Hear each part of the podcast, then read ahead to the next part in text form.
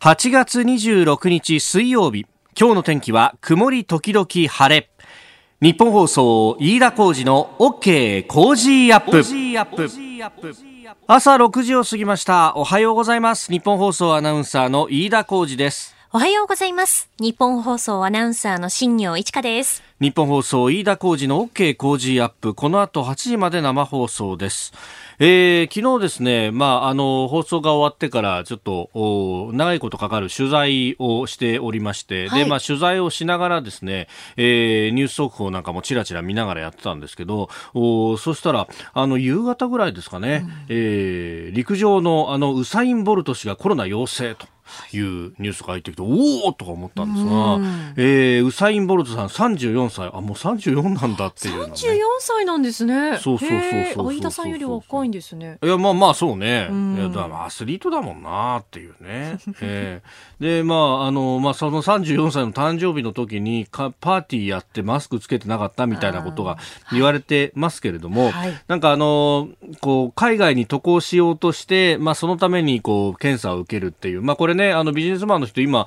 あの結構自費でとか、あとこう抗体検査なんかを含めてですね、えー、やる人は多いようなんですけれども、で、あのやったら陽性が出たと、で本人は至って体調は元気で、えー、熱も出てないと、ただ今はあの自宅で療養してるっていう話らしいんですけど、そう、それで思ったのが、いややっぱりなと、このあの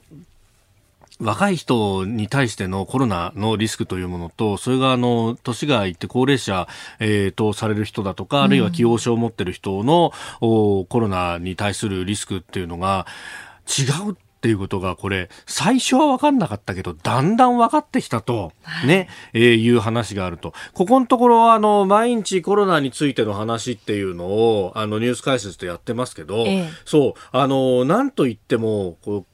あの指定感染症にね一番最初に指定されたあの2月の段階とはかなりこの半年でいろんなことが分かってきたと。で分かってきたのはやっぱり年齢によってこのリスクってものが全く違うぞということが分かってきてで、えー、そうすると今みたいに、えー、指定感染症で、まあ、第2類相当と言われててこれあのざっくり言うとですね、えー、陽性が出たら必ず隔離しなきゃなんないよと、はい、まあ、それあの最初は入院させてたんだけどど、4月の緊急事態宣言の時に、いや、これ全員入院させたら本当にベッド足んなくなっちゃうよってことが分かって、いや、じゃあちょっとあの、軽症者とかはホテルに入れましょうね、みたいな話がこう出てきたというところなんですが、こととさようにですね、一応全員隔離しなきゃならないと。うん、で、こんなことを秋冬までやったら本当にまずいことになるぞっていうのが一点。で、さらに、その、高齢者のリスクが非常に高いぞと。で、特に高齢者がまとまって住んでいるところがリスクが高いというのが、これ日本だけじゃなくって、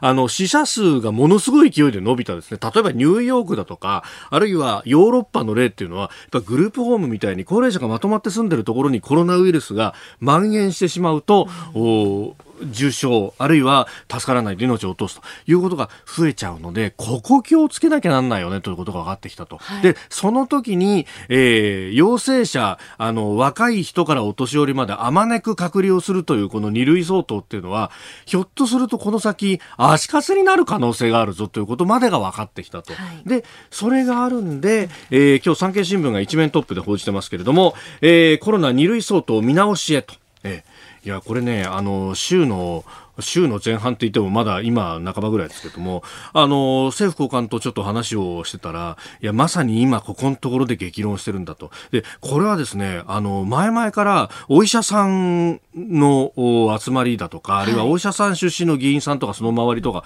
と、あの、与野党問わずですね、話をしてると、いや、飯田君ね、これ秋冬、このまんま二類相当の指定が続くと、マジでやばいよと。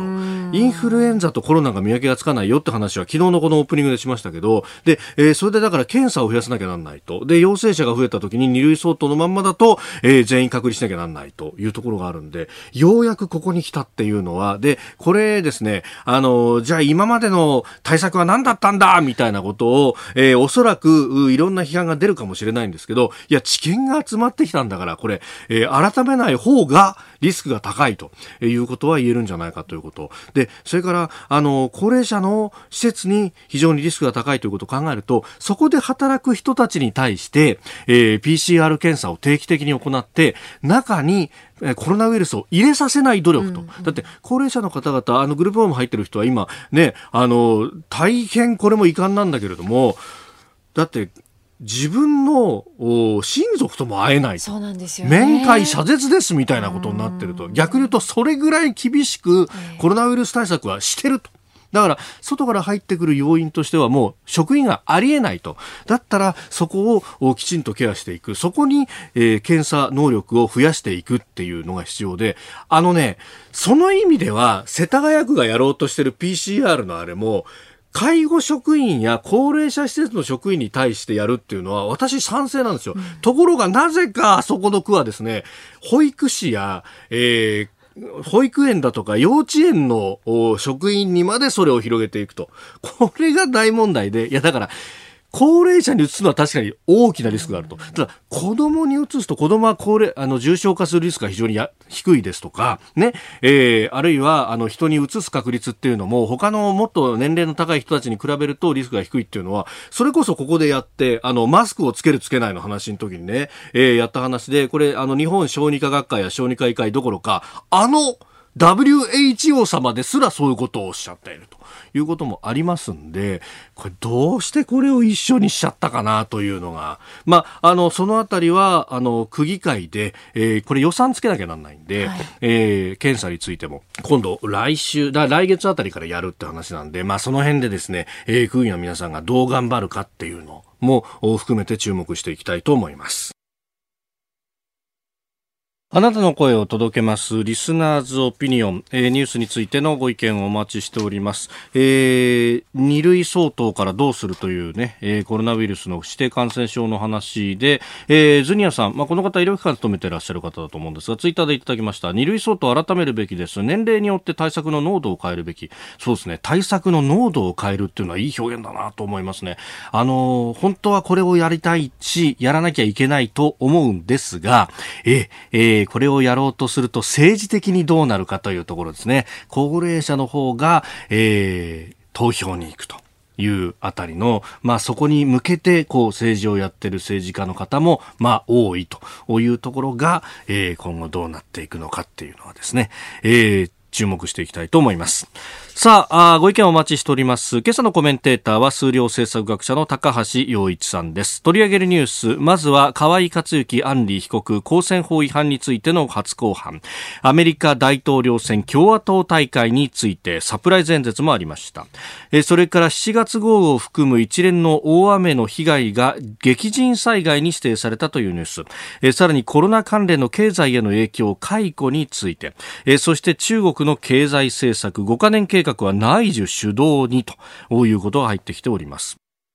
今週はご意見をいただいた方の中から毎日抽選で5人の方に千葉県調整地域から農産物と特産品の詰め合わせをプレゼントしています。ポッドキャスト YouTube でお聞きのあなたにもプレゼントが当たるチャンスです。番組ホームページにプレゼント応募フォームを作りました。こちらに住所やお名前、電話番号を登録してご応募ください。えそして収穫の都合上当選者の方には詰め合わせに含まれるパッションフルーツのみ先の発送となります。新鮮な野菜をお届けしますしますので、必ず電話番号をお書き添えください。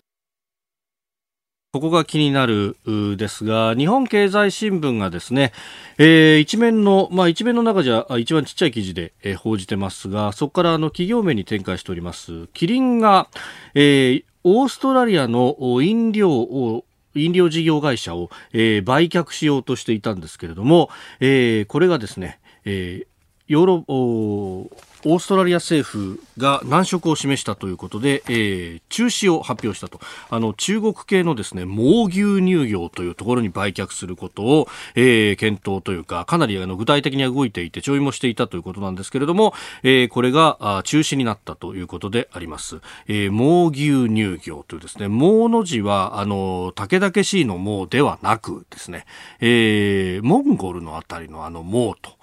いう字を書きます。まあこれあの、確かに、えー、私もそんなにたくさんですね、えー、中国の本土に行ったことはないんですけど、あの、行ってスーパーで買い物なんかすると、猛牛っていうのがいっぱい置いてあったりなんかしてですね、お、これはすごい大きな会社なんだというですね、えー、ところなんですが、あの、オーストラリアは、まあこのところ非常に、まあ中国に対して、えー、厳しくなって、えー、態度が厳しくなってきております。まあもともと鉄鉱石だとか、まああるいはこの農産品の輸出というのが、えー、中国相手がですね、全体の確か3割を超えていたはずなので、えー、そういう意味ではお得意様だったと。まあそういうところで、えー、まあ政治あるいは、えー、経済界も含めてですね、非常にこうズブズブの関係が多かったというのは、えー、このところ非常に売れているですね、えー、クレイグ・ウィリアムスという人が書いた、えー、静かなる侵略という本。えー、これね、あの日本でも翻訳が出てますけれども、まあこれに非常に詳しく載ってますけど、もうあの、お金もそうだし、ね、あるいはビジネスの面での便宜とかも含めてですね、いろんなところでがんじがらめになってて、まあそれがあの、政治や経済の意思決定にも非常に働いたなんてことがあるんですけれども、えー、それが、あの、ここのところは、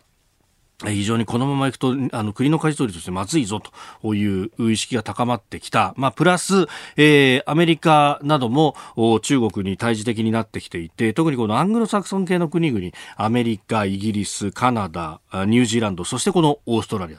というところが、えー、連携をして、えー、中国と対峙していこうというふうになってきています。で、この影響というのが、まあ、いろいろとビジネスにも出てくるぞと、まあ、例えば中国の政府系企業などとの取引をしているところが、えー、アメリカでビジネスができなくなりそうだとかですね、えー、あのー、例えばファーウェイとかの部品を使っているようなこう会社も、えー、アメリカ本土で、えー、政府に対しての調達に参加できなくなるみたいなことが、もうすでにこれは8月の半ばから、えー、法律が施行されているということは報じてき、えー、ていますけれども、えー、それだけじゃなくて、オーストラリアでもこういうことが起こっていると。しかも、えー、企業売却においてもこういうことが起こってるぞっていうのはですね、あの、よくよく気をつけてこれ見ておかないと、あの、こう、企業売却でしかもあの、戦略的なね、あの、情報がこう漏れる云々の IT 関係の部品だったらまだしも飲料系だから大丈夫だろうと思ったら、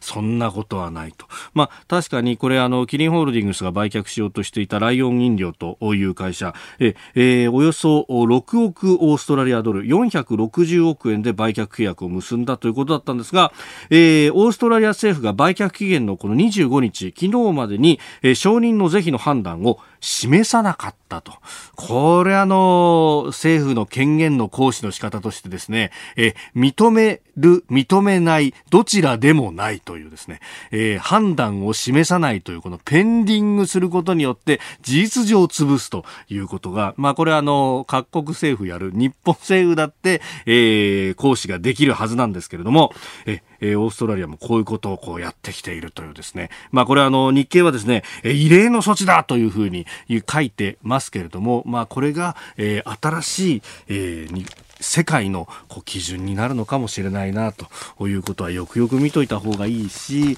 えー、中国との関係は、まあこういう飲料とかですね、一見関係のないようなところのビジネスにまで影響が出てきているということ。まあそれだけ、えー、深刻な対立になってきているということの証左だというふうに思いました。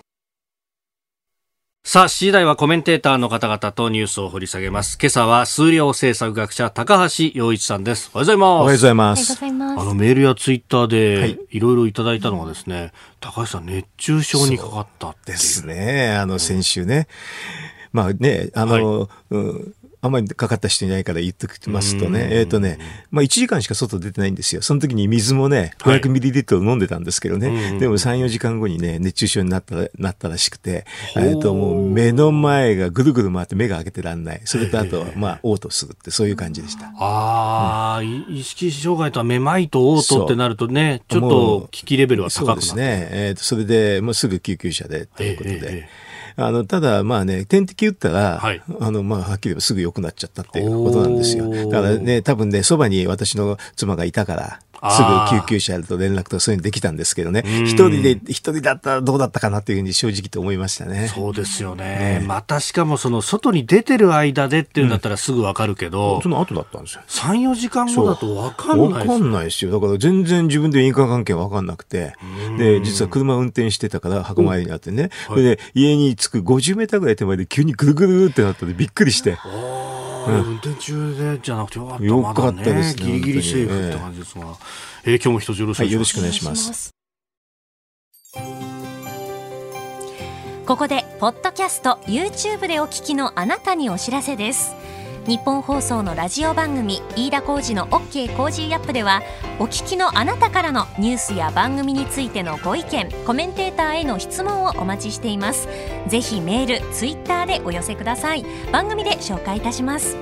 番組では参加いただいているリスナーの皆さんに毎週抽選でプレゼントを用意しています。海外でお聞きのあなたそして関東以外の地域でお聞きのあなたツイッターで参加しているあなた皆さんに当たるチャンスです。Cozy Up のホームページにあるプレゼントフォームでも受け付けています。合わせてメッセージ情報もお寄せください。よろしくお願いします。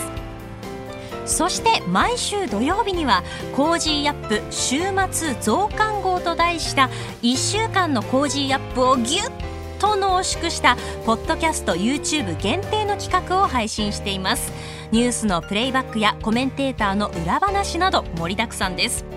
こちらの増刊号でメッセージを紹介させていただいた方にも漏れなく Cozy Up オリジナルマスキングテープをプレゼントいたします。ぜひこちらもお楽しみに。7時台はコメンテーターの方々とニュースを掘り下げてまいります。では、最初のニュース、こちらです。前法務大臣河井克行被告と妻の案里被告、初公判で無罪を主張。去年7月の参議院選挙などをめぐって県議らに現金を渡したなどとして公職選挙法違反の罪で起訴された前法務大臣の河井克行被告と妻で参議院議員の安里被告の初公判が昨日東京地裁で開かれました。2人は現金を渡したことを大筋で認めたものの買収目的については否認無罪を主張しました。総額およそ2900万円を配布したとされるこの事件ですが、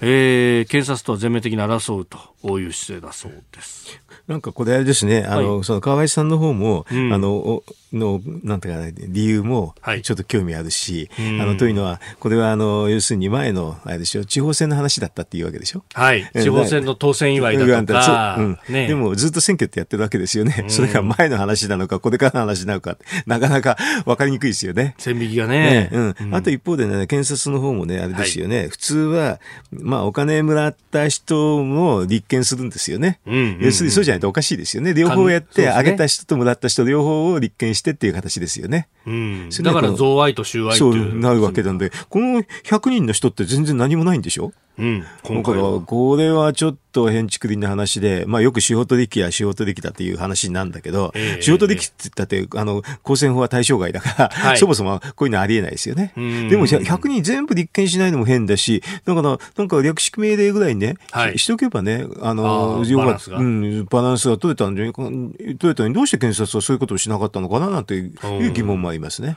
まあ、あのね、これ、河合さん側の、うん、弁護士、ええ、弁護人だとかが、え、まあ今回ね、冒頭陳述でやってますけど、やっぱそこの部分は非常に指摘をしていて、そうでだから、証人としてのね、うん、あの、証拠をどう取り扱うかというところは慎重にしてほしいというふうに、そう裁判官には要望してまし、ね、そっちの方の意見で聞いといて、立件も何もされてないんだったら、全部検察側に都合よく喋ったって可能性は随分ありますよね。うんまあこれ、そして、えー、ご高齢の方も多いと、承認は。ええ、ということで、まあオンラインで広島地裁とつないでやるという形になっているそうです、ね、そうですね。あの、やっぱり裁判って対面が結構重要視されるから、はい、あのコロナでずいぶん遅れたんですよね。いろんな他の案件もね。でも、なんか、どっちもなんかちょっと釈然としない理由があるなっていうような感じですけどね、この話はね。うん。まあそこにまたその選挙区の事情みたいなものが絡んで、県連一切支援してくんないから、からってね。みたいなね、話が出てきたりもします。それであれですよね、あのまあ、あの、なんか党の本部の方もね、はい。自民党の方もお金ボーンって行ったり出したりとかうね。ん。だから、でもこれ、あの、要するに100人の方の話を全部、はい。あの、証拠採用するんだったら、あの、ね略式命令ぐらいかけてね、ちゃんとした手続きにしといて、これでみんな、あの、あの、お金をもらった方も、確かにその意図でしたって言ってるというふうにしないとね、ちょっと裁判としてはね、本当に証言に信憑性がね、かかかりますよね。だって、あの、自分が罰せられないって分かったら何でも喋っちゃうかもしれませんからね。ああ、まあそれって確かにまさに司法取引でもんの、まあこ今回なんかは全く違いますけど、司法取引通りの時にそこって危惧されたところですよそね。うそうですよね。でも今回もうその適用にもなんない話だから、はいなんで検察がその全然やんないのかよくわかんないですね。なんか謝罪してるからいいなんていう、そんな言い方もしてるんでね。ええそうするとね、みんな謝罪しますよね。うんまあね、謝罪をしたりだとか、あるいはあの辞職とかね辞職してるかええら社会的制裁を受けたんだみたいな。それだったら他の人もみんなそうじゃないのと思っちゃいますよね。や、そうです。ちょっとバランスがね、あの、書いてる話だし、まあなんか、調査手法なんか面白い話が随分あるらしいんだけど、ええええだだね、話としてはね、はい。あの、お金渡して渡してもらったって話なんで、そのし、趣旨でしょ？問題は。やっぱり、お金もらった方の人もね、きちんと、しょあの、なんか、処罰された上ではい、証言しないとダメでしょうね。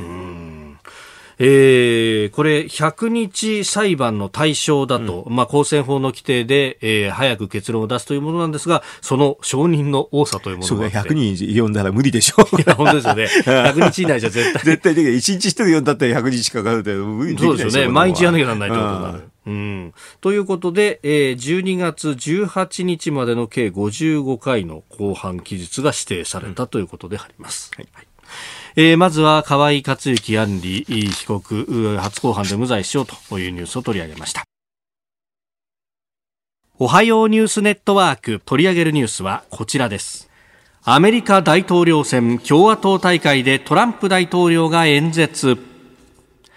11月のアメリカ大統領選挙に向けた共和党の全国党大会が24日開幕し、トランプ大統領が大統領候補に正式に指名されました。トランプ大統領は事前の予告なく会場に姿を見せ演説。今回の選挙は史上最も重要であり、民主党に勝利を奪われてはならないと支持を訴えました。南部ノースカロライナ州シャーロットで開幕をしまして、まあ、あのトランプさんはね、演説はホワイトハウスでやるっていうことが言われていたんですけれども、えー事前予告なしで登場し演説を行ったと、サプライズと。サプライズ。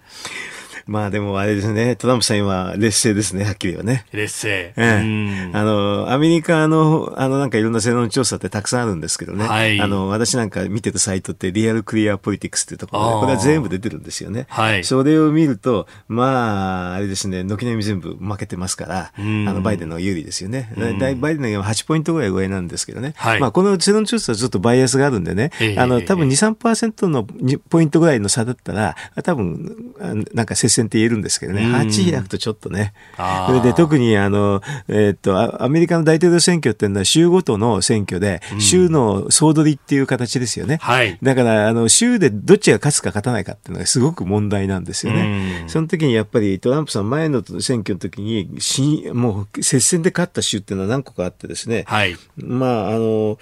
えーっと、これラストベルトってとこですけど、ええミシガン、ペンシルバニアと、はい。えーっとミシ、ミシガン、ペンシルバニアとウィスコンシンあたりですけどね、このあたりのところを、はい。あの前のトランプさんは1%以内の差で勝ったんですよ。ギリギリね。ギリに、本当に、それで全部それで勝っちゃったんで、はい。あの、本当に、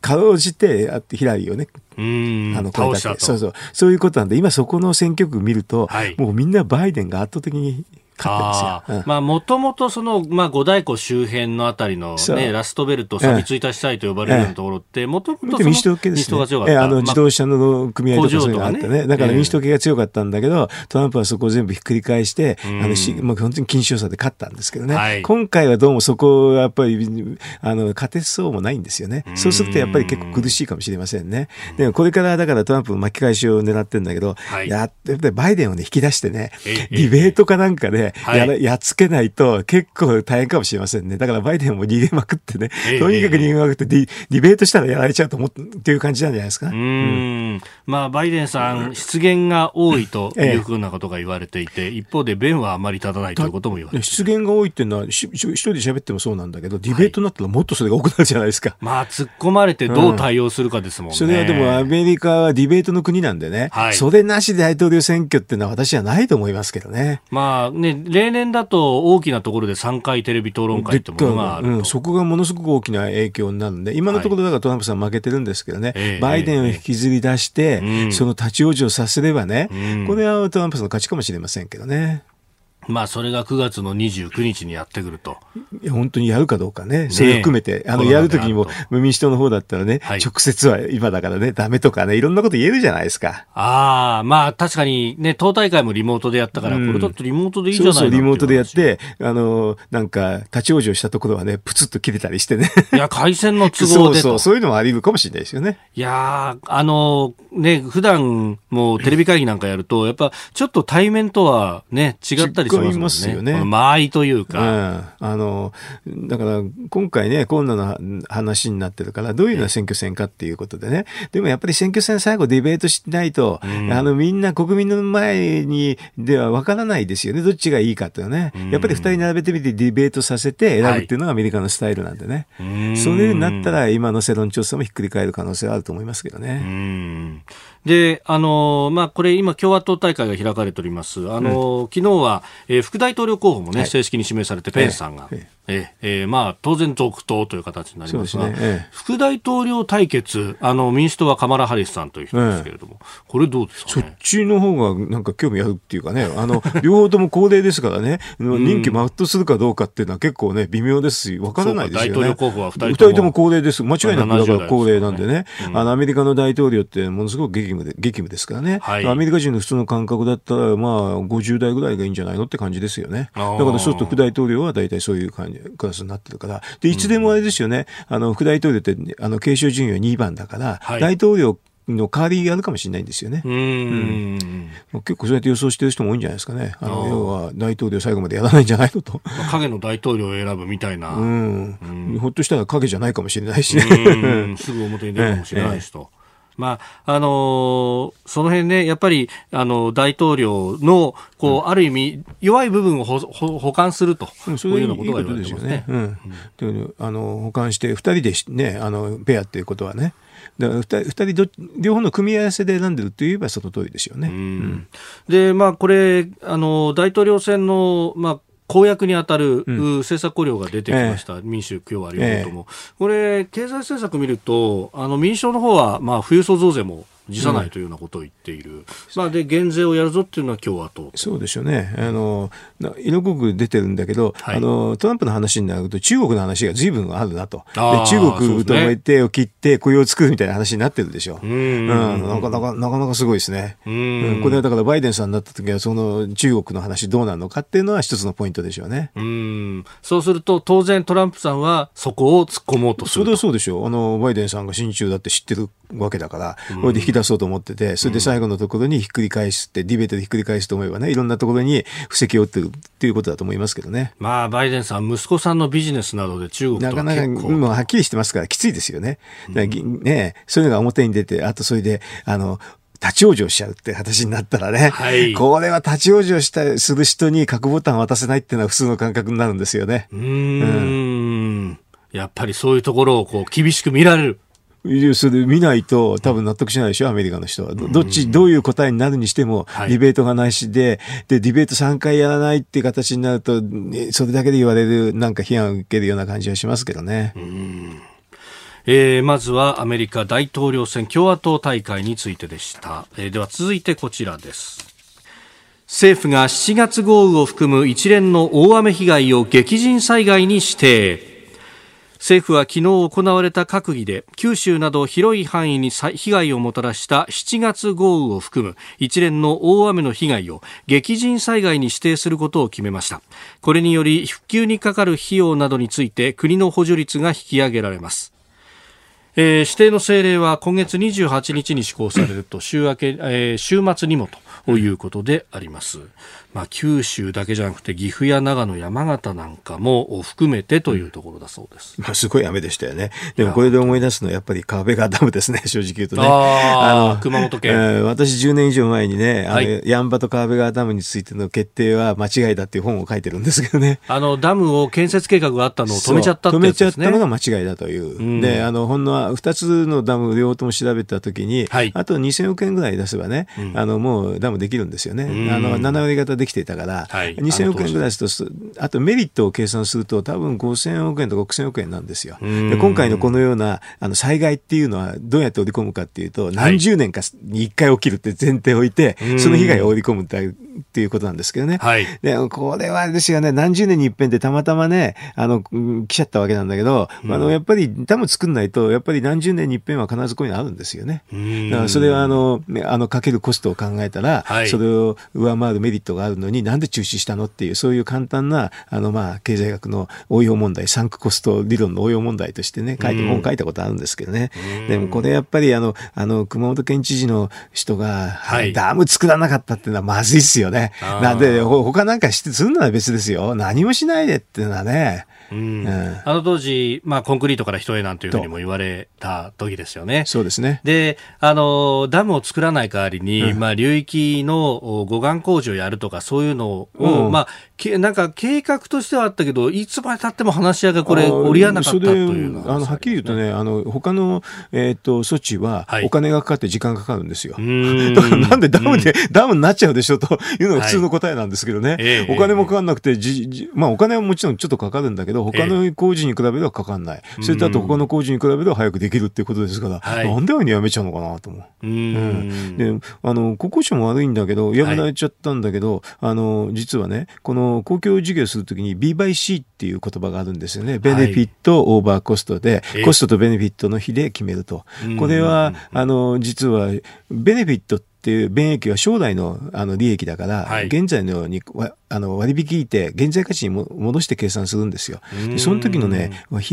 あの割引率が4%っていうんで国交省計算してるから便益はすごくちっちゃく出るんですよ。はい、だって今4%なんて金利ないでしょ？そうですね、うん、そんな利回りないですからね。そうだからすごくそこ変でね私ずっと国交省に言っててそしたら最近ようやく検討しだします、うん、検討するって 言い出したの。もう15年間ほっとあるんですよこの4%って数字はね。そして最近検討するっていうからそれを検討を待って、えー、こういうような激甚しても当然なんですけれど、はい、やっぱりその割引率をきちんと計算して、ちゃんと公共事業をやるってことも重要です。ですね。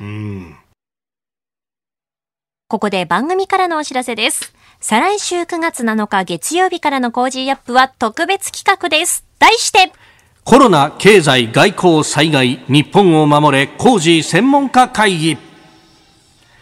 6時台からコメンテーターが毎日生登場。混迷する日本回復の施策をみんなで考えます。7日月曜日が須田慎一郎さん、8日火曜日は長谷川幸宏さん、9日水曜日は高橋洋一さん、10日木曜日は自由民主党参議院議員青山茂春さん、11日金曜日は三宅邦彦さんです。ちょっとあの、今までより高橋さん、あの、出番が増えるというか早くなります。はい。はい、えー、ちょっと相談させてください。よろしくお願いします。青山さんとかですか、えー、続きで、あの、その前に出るわけね、私。はい、わかりました。その前の日にという感じです。で、さらにですね、千葉の美味しいお米、麹米新米5キロも、ドーンと100人の方にプレゼントいたします。えー、再来週9月7日月曜日からの OK 麹アップ。コロナ、経済、外交災害、日本を守れ、麹専門家会議。どうぞよろしくお願いいたします。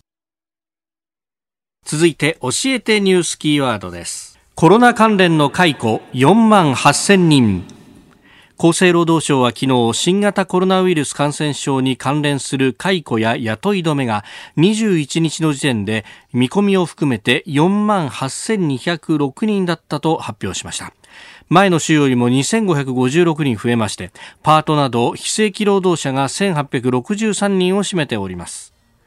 えー、厚労省が全国の労働局やハローワークに相談した事業所の解雇や雇い止めの人数を、集計したものだそうです。これはでもちょっと数字が違いますね。数字が違う。うんあの、要するに、あの、ヒアリングでやってるから対象が狭いから、えこういうのを計算するときに実はね、あの、オークンの法則っていうのが、経済学の法則。オークンの法則っていうのがあってね、それはどういうのかっていうと、GDP の落ち込みが分かると、はい。大体どのくらい失失業率が高まるかって計算できるんですよ。うーん。うん、それでやるのが普通なんで、そうすると GDP あんだけ起こってますからね、はい。失業率多分、あの、まあ、4、5%まで上がるって、まあ2、3%上がるって、そんな感じになるんですよね。あうんそうすると100万人以上が実は失業するだろうっていうのは予測できるんですよ。ーうーんだからそれに比べたら桁が全然違うでしょ？ええだから、ええそその、まあもちろんハローワークでやるとこういうふうにもう目の前だけで見えたとこだけカウントするからはいなんですけど、実際に失業はもっと多くなると思いますよ。うーんまあね、4、6月期の GDP は、まあこれは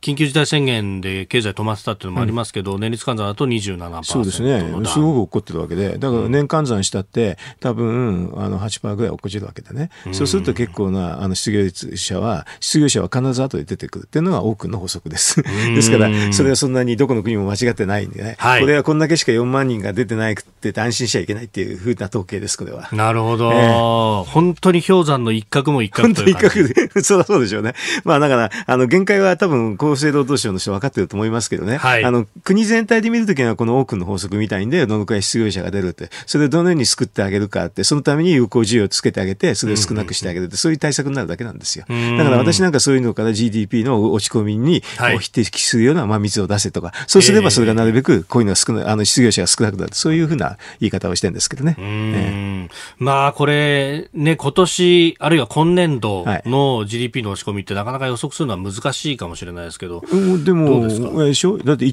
3と4度が出てるんでしょ、ええ半分出てるとあと半分出てるから、あと半分がどうが上がるかっていうことなんで、あの、多分、キュッと V 字回復はなかなかしなくて、ええあの、なんかゆっくりゆっくりなんだと思うんでね。うんそうすると多分年間で8%ぐらいのマイナスになるというふうに思い年ますけどね。間8%マイいや、ナこれはス。もう強烈ですよ、はっきりと。そうですよね。えまあ、ざっくり4、50兆の価値がなくなるそうそう、50兆な、うん、なくなるという話ですからね。うんでも、それはでもね、に日本ってまだ他の国に比べればまだマシって方ですよ。まあ、イギリス。イギリスなんかもっとすごいじゃん5割以上ねうん、ユーロ圏なんか4割下がってるからね。はいあの、なんかそれに比べたらまだマシなんですよねうん。やっぱりユーロ圏の方はね、財政出動はすぐしにくかったり、だかはいら中央銀行にお金を、あの、国債買わせてやるって手が取れないから、ええあの、うんちょっとね、遅れるんですね。だからそれが、あの、中央銀行に、あの、国債を買わせられるって手が取れるのは、日本とアメリカは取れるんで、そうするはいと日本とアメリカの方が実は財政出動はたくさん多いんですよ。おのおの自国通貨建てで、まあ、あの、国債も出して国。債を出して中央銀行を買えばいいでしょっていう簡単にこんなね、財源作りができるんでね。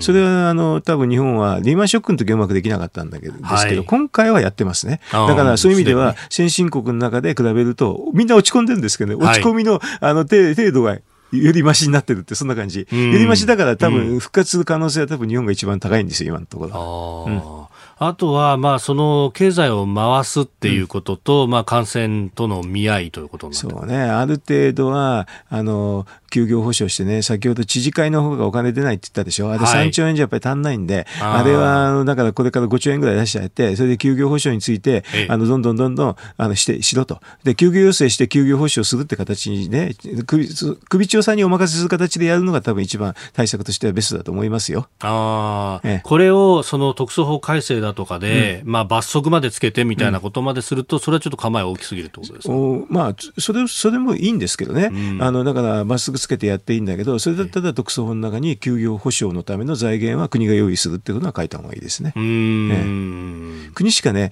あの地方で実は中央銀行持ってないから、はいあの地方債出して中央銀行に買わせるって手はできないんですよね。国はできるから、だから財源手当の分は全部国で持つと。はいあの臨時交付金かなんかで配れるような仕組み、今回も配りましたけどね、うんそのための法的根拠で特措法を直すのは私は賛成ですけどね。うーんで、まあ、これね、どうやって、まあ、その、給付だとかで、まあ、あるいは休業保障の形でお金をを出すとか、まあ、いろんな政策はあると思うんですけれども。今回のね、話で、定額給付金があまりに滞りっていうのが分かっちゃったですね。IT がまあやっぱ新なんかうまくできてないからなんですよね。はい大体あれですね、申請させてね、プリントアウトしてち目でチェックするなんてわけわかんなかったんですよ、私は。今今後はでしょあの、その、マイナンバーに、はいえっ、と、銀行口座を紐付けするとか、そういうんで IT の話をね、もっとやって、スムーズにできてね、うん間違いがす少ないようなシステム作りしないとダメでしょうね。うーん。まあ、ようやく98%まで、ようやくね。ええ配、配り終えつつあると。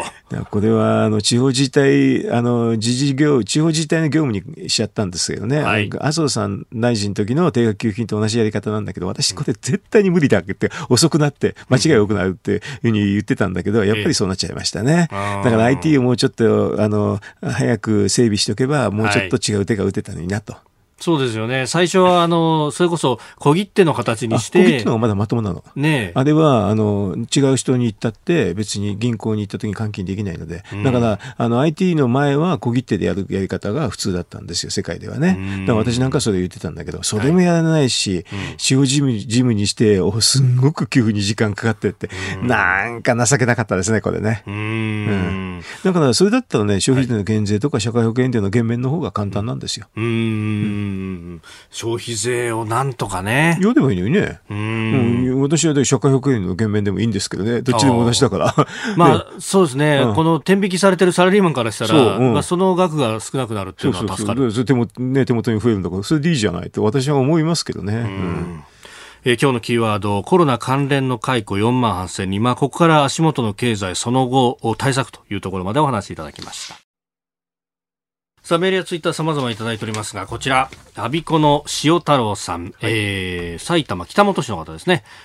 安倍総理の健康問題、ここまで騒がなくてもいいのにと思うのが私の感想です。その都度ご本人が粛々と判断してくれればいいのに、国民の反応を見るため騒いでる気がしてなりません。と全くそうね。あの、大体一国のね、総理のねはい、健康ってトップシークレットなのにえ、それを説明しろとか言うとね、ちょっと、などうなってんのって感じしますよ。うーん。で、国会開いて説明国。会開いて説明するって、うわ、わけわかんないな。うー ん。いや、あの、うちの妻が素朴につぶやいたのが、これさ、こんなことを騒いでると、うちの国攻める時ですよって、あ周りに言ってるようなもんなんじゃないのはっきり言えばそうですよ。だから、あと、交渉はね、あの、してもしょうがないとかね、はいあの、よ余計な話をね、あの、国益に反する話が多いんですよ。この話、この、えー総理の健康問題はね。でも、はっきり言うとね、こんなの本人と奥さんしかわかんないですよ。これは。あと、私なんかね、第一次政権の時に安倍さんが辞めた日に、ええその2時間、あさ2、3時間前に会って喋ってんだけど、全然わかんなかった。ああ、そうなんですね。わかんない。あれみんなわかったっての嘘だと思うな、私は。なるほど。うん。続いて、ここだけニューススクープアップです。この時間、最後のニュースを、スクープアップ。中国習近平国家主席、中期経済目標の策定に向けた会議を開催。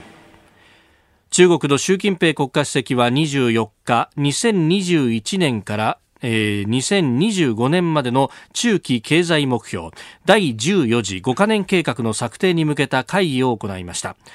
習氏は国内大循環による内需主導の発展計画とする方針を示しております。まあ、あのー共産圏の国々って5カ年計画とか、好きですね。あ好きですねちゃいけないけど、あのね、そんな5カ年も分かるわけないだろってんで、こんなのやらないってのが普通なんですけどね。なるほど。うん。だって分かんないじゃないですか。まあ、あの、でも気持ちが、あの、出てるから、はいあの、海なんか外から研究者に向け、ととってはね、まあ、有用な情報になりますけどね。あ内需主導ってそうだろうなって今まで大したこと、あの、内需主導がないし、あの、中国って消費のウエイトって結構日本より低いんですよ。日本だと GDP の6割ぐらいなんだけど、中国はもう4割とかそういうレベルになっちゃってね。だだいぶ違うんですよね。だからやっぱりな内需があんまりなくて、ええあの、消費、消費がなくて、それで、あの、設備投資みたいなんで稼いでるって、そういう国なんですけどうね。ででもちょっと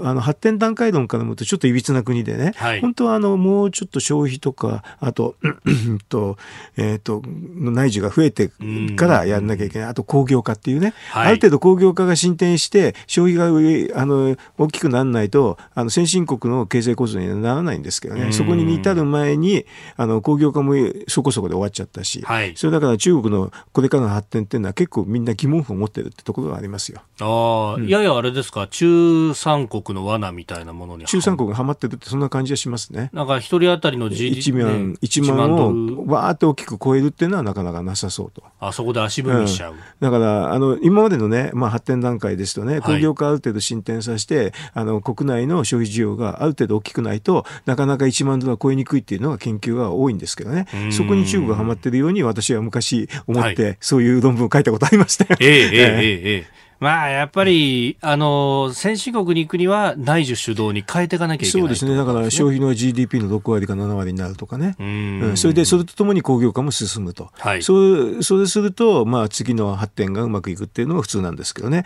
中国はそういうパターンじゃないんですよね。うん。だから大変だと思いますよ。で、習近平さん、あの、いろいろ頑張ってるけど、コロナで、はい、あの、ほら、アメリカのデカデカップリングがかなり強烈でしょ。今回。はい、と、あの、中国企業のアメリカ国内の記載っては、どの調達を締め出しとかね、はい、どどんどんあって、だから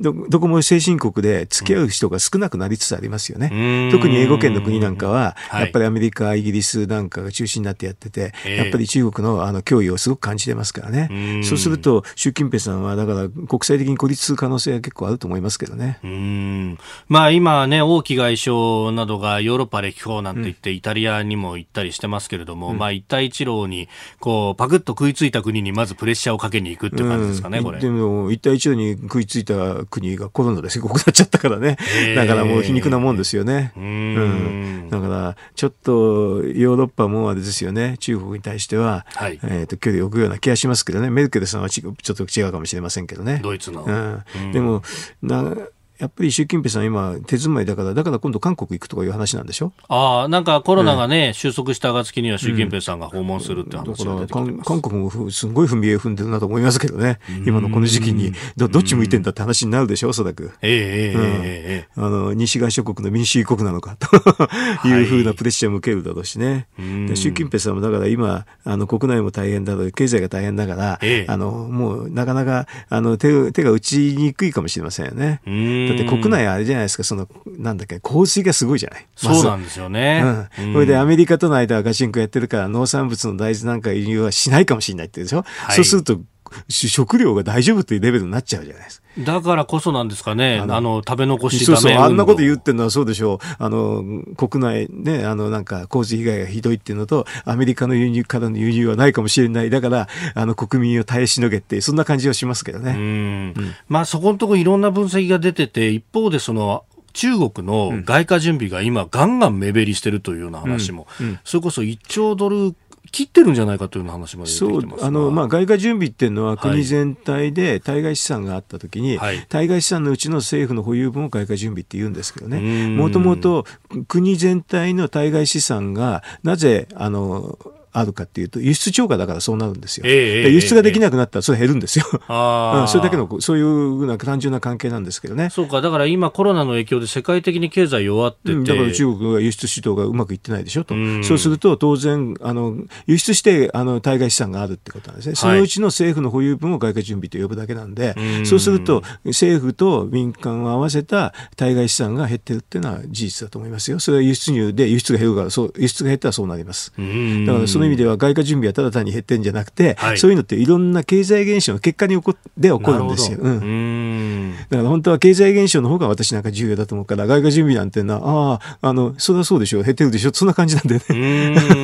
むしろそれをもたらした構造の方が。そう、そっちのが重要だから、いつも。私なんかそう思ってるんで、だからそうすると外貨準備が減ったのを大騒ぎする人、でも輸出が減ってんだからそうでしょってしか、うん、そういう感じになるわけ。うん。そうすると、そのまあ国内で、えー、まあコロナもそうだし、洪水とかもある。うん、で、海外にも輸出ができないと、うん、今だから経済は全く回らないダブルパンチの状態。でもよくこんなんで、なんかまた、大体中国の GDP って嘘ばっかりなんですけどね、まあ、ほとんどもうまたまた捏造するのかなと思う、私なんか見てますけどね。もともとこの習近平政権始まった頃は、経済は李克強さんに任すと、リーコノミクスなんて言いましたけど、うん、もう完全にそこも習近平さんがやるっていう形になって久しいですよ、ね、これがうまくいくのかどうか。もうもともと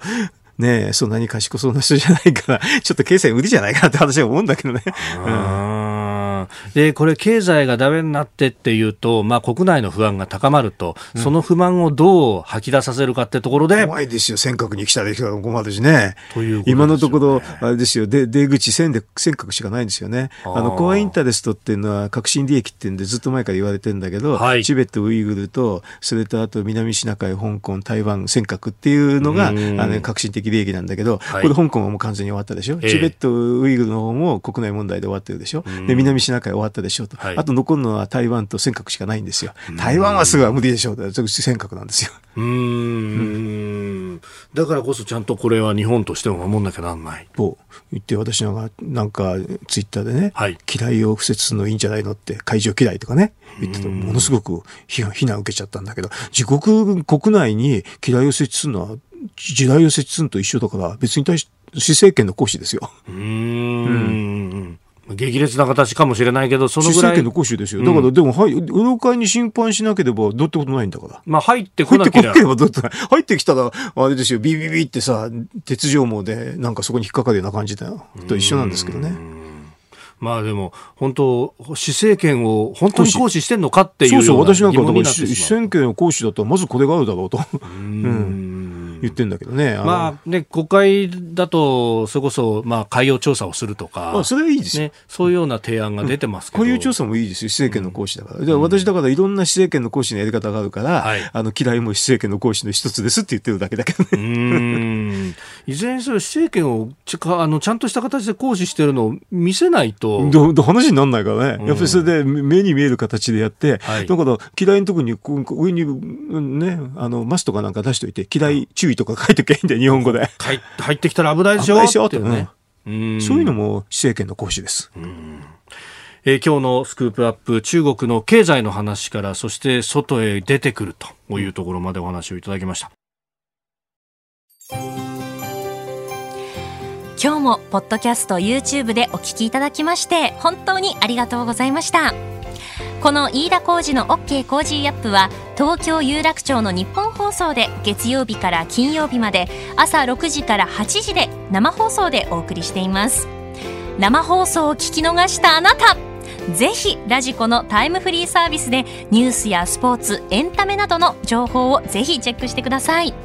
ポッドキャスト YouTube には盛り込んでいない情報もぜひチェックしてみてくださいね。6時台の教えて早起きドクターでは毎週お医者さんをお迎えして今知っておきたい健康に関する話題をお届けしています。女優の黒木瞳さんが毎週さまざまなゲストと対談する黒木瞳の朝ナビ。7時台は女優の肌道子さんによるラジオエッセイ「肌道子のいってらっしゃい」などニュース以外のコンテンツもご用意しています。さらにこの番組では公式ツイッターでも最新情報を配信中。スタジオで撮影した写真などもアップしています。さらにもう一つ飯田浩二アナウンサーが「夕刊富士」で毎週火曜日に飯田浩二の「そこまで言うか」を連載中です。こちらもぜひチェックしてください。